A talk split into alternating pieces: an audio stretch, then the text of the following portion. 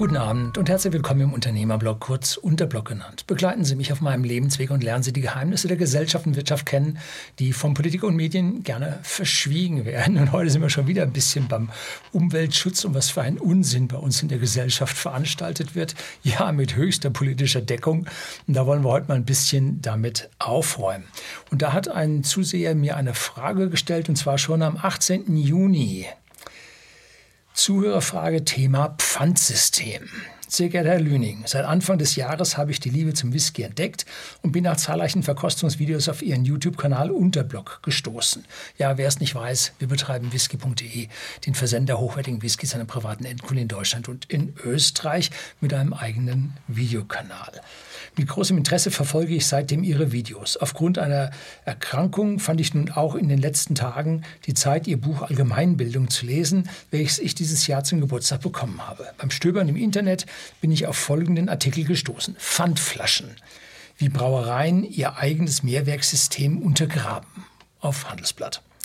Nach kurzer Diskussion mit meinem Bruder, auch Whisky-Liebhaber und Schenker ihres Buchs, fragten wir uns, was ihre Lösung für dieses Problem sei. Eine staatlich vorgeschriebene Einheitsflasche oder mehrere verschiedene Größen und Verschlüsse würde ja doch deutlich einer Planwirtschaft nahekommen. Ja, Sie haben schon was gelernt bei mir auf dem Kanal. Allerdings bringt das bitte ein Bit oder Krombacher auf der Flasche keinen Mehrwert. Wenn wie beim Whisky auch, muss der Inhalt in Qualität und Geschmack stimmen. Wie kommt es zu solchen Exzessen in der Marktwirtschaft und wie lassen sich diese regulieren? Wie ist Ihre Meinung zu diesem Thema? Über Antwort oder ein Video auf Ihrem Kanal würden wir uns sehr freuen. Vielen Dank im Voraus mit freundlichen Grüßen S.G. Was sind denn das für Exzesse? In dieser Marktwirtschaft, dass man unterschiedliche Flaschen herstellt oder dass man sie nicht reguliert? Und sind das wirklich Exzesse oder ist es einfach nur Ausgeburt eines ja, eines Wettbewerbs und der, der am besten im Wettbewerb sich benimmt, der die geringsten Kosten hat, zum Beispiel über unsinnig schwere Verpackungen mit diesen dicken, fetten Glasböden oder so, dass der am Ende den kürzeren ziehen wird, weil er wirtschaftlich nicht so gut agiert hat? Nun, diese ganze Diskussion über diese ganzen Flaschen und Gebinde ist für mich momentan ideologischer Unsinn. Die Beteiligten haben alle null Ahnung von Technik und palavern in der Gegend rum und meinen, die Weisheit mit Löffel gefressen zu haben. Und jeder lässt sich ein Gutachten schreiben, und zwar just genau von den Marktteilnehmern oder von den Organisationen, die ihrer Marktteilnahme am besten entsprechen und was er dann auf einmal braucht. Einmal Fokus auf dies, einmal ein Fokus auf das. Die Frage zu stellen, ob man Flaschen 50 Kilometer oder 500 Kilometer bis zu einer Recyclingstation fährt, geht am eigentlichen Problem vorbei. Jeglicher Sortieraufwand und Transport schadet der Umwelt. Komplett. Jeglicher Transport und Sortieraufwand schaden der Umwelt. Ein nicht produktiver Job hilft dem Planeten nicht weiter.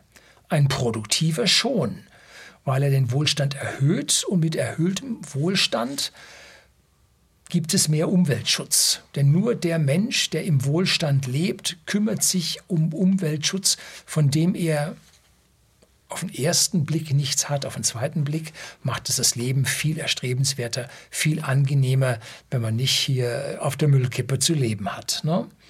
Es ist ein Irrglaube, dass mit mehr Wohlstand die Müllberge ansteigen. Das ist ein Irrglaube. Eigentlich ist das Gegenteil der Fall. Wenn wir uns den Müllkontinent Afrika anschauen, da muss man sich nur mal so ein paar Städte anschauen. Und Asien war das vor einigen Jahrzehnten noch genauso, bevor das große, ja, der große Wohlstandszugewinn in Asien begann. Und dann wurden auch dort die Städte sauberer und alles wurde schöner. Ne? Warum erlaubt man immer noch Einwegflaschen? Warum gibt es bei Wein und bei Spirituosen keinen Mehrweg? Weil das Zerschlagen von Glas zu weitaus weniger Transportkosten und dazu zu weniger Umweltbelastung führt, als hier diese kompletten Glasflaschen in der Gegend umherzufahren. Ne? Besonders die Flaschenreinigung, da ist Säure drin, ne, heftig. Und da hat man ja dann mal einen Rest drin stehen und da hat sich dann Schimmel gebildet und da muss man da ordentlich dagegen vorgehen. Dann sind Überreste von Etiketten da drauf und, und, und. Also die Flaschenreinigung ist mit sehr viel harter Chemie und hohem Energieaufwand, Wärmebedarf und Wasserverbrauch ja, gestraft. Das ist eine ganz üble Geschichte. Und das wird von der Mehrwegfraktion, die ihre Mehrwegflasche als Stein der Weisen, als die Lösung aller Probleme verkauft, wird einfach schlicht ignoriert. Aus meiner Sicht gibt es genauso viele Argumente für die eine Lösung, Mehrweg, wie für die andere Lösung, nämlich zerschlagen und einschmelzen. Ne? Plus Mehrweg lässt sich Grüne dem Menschen verkaufen. Darum geht es an dieser Stelle. Es geht nur um das Verkaufen an den Bürger. Den geringsten Ressourcenverbrauch bei einem geringen Energieverbrauch und höchster, ziemlich simple, einfache Recyclingquote hat, hm, Trommelwirbel, die Dose. Ja, wog eine Getränkedose mit dem Drittel Liter in den 30er Jahren, also vor 90 Jahren, etwa 100 Gramm und in den 50er Jahren noch über 80 Gramm. So hat eine moderne Aluminiumdose mit jetzt nicht 0,3 Liter, sondern einem halben Liter Inhalt nur noch ein Gewicht von ungefähr 16 Gramm. Wenn man es ein Blech, Stahlblech wie bei uns ausführt, in Weißblech, dann hat man da ungefähr 30 Gramm auf der Dose ein gigantischer Vorteil und das vergleichen Sie jetzt mal mit dem Gewicht von irgendeiner so Wasserflasche. Hm? Schlimm. Und über unsere Müllverbrennung werden 98 Prozent unseres Weißblechs, in USA entsprechend Alu, recycelt.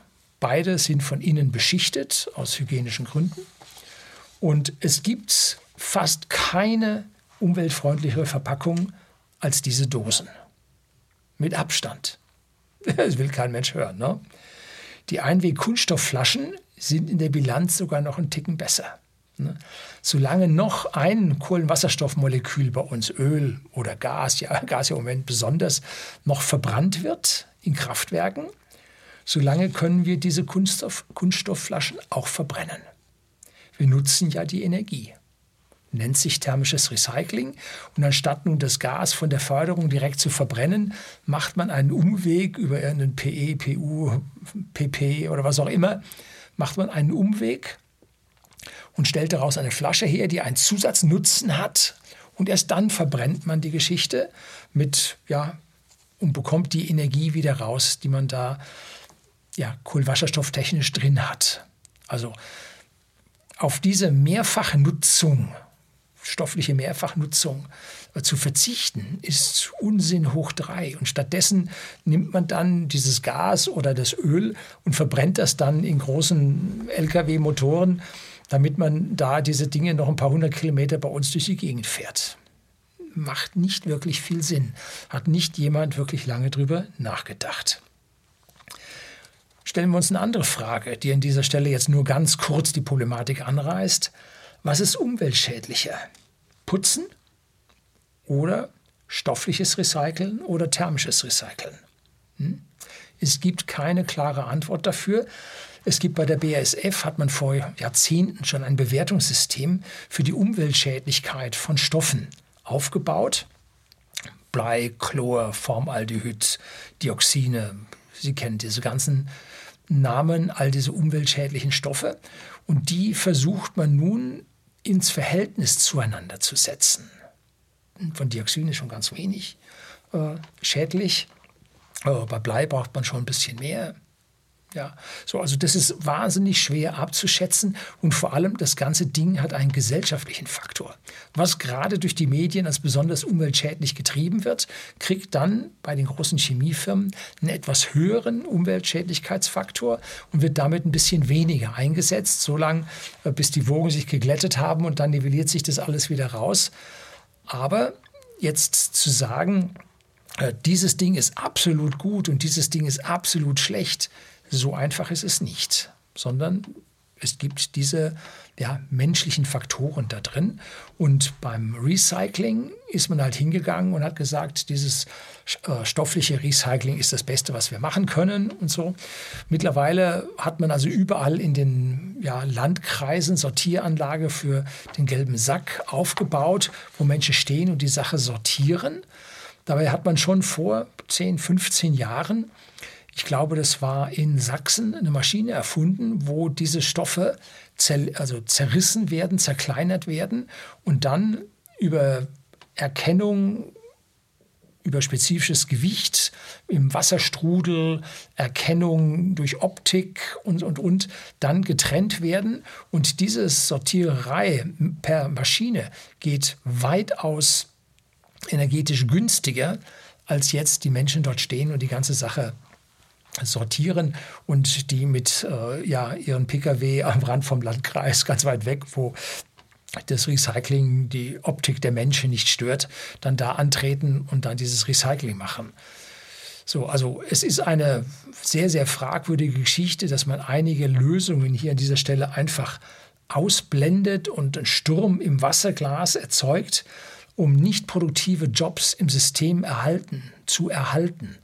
Und es geht jetzt nicht um die Sortierer, die hier noch mit Hand einen, einen ehrlichen Job machen, sondern es geht um die Zähler, die Umdreher, die Papierumdreher, die Zertifizierer, die alle hier besonders viel Geld einschieben für Jobs, die, bei denen ich im Hintergrund relativ wenig tatsächlichen Sinn drin erkennen kann.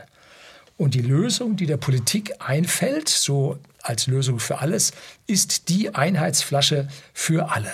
Das nenne ich mal Sozialismus und steht unserer Politik ganz toll zu Gesicht. Das soll es gewesen sein. Herzlichen Dank fürs Zuschauen.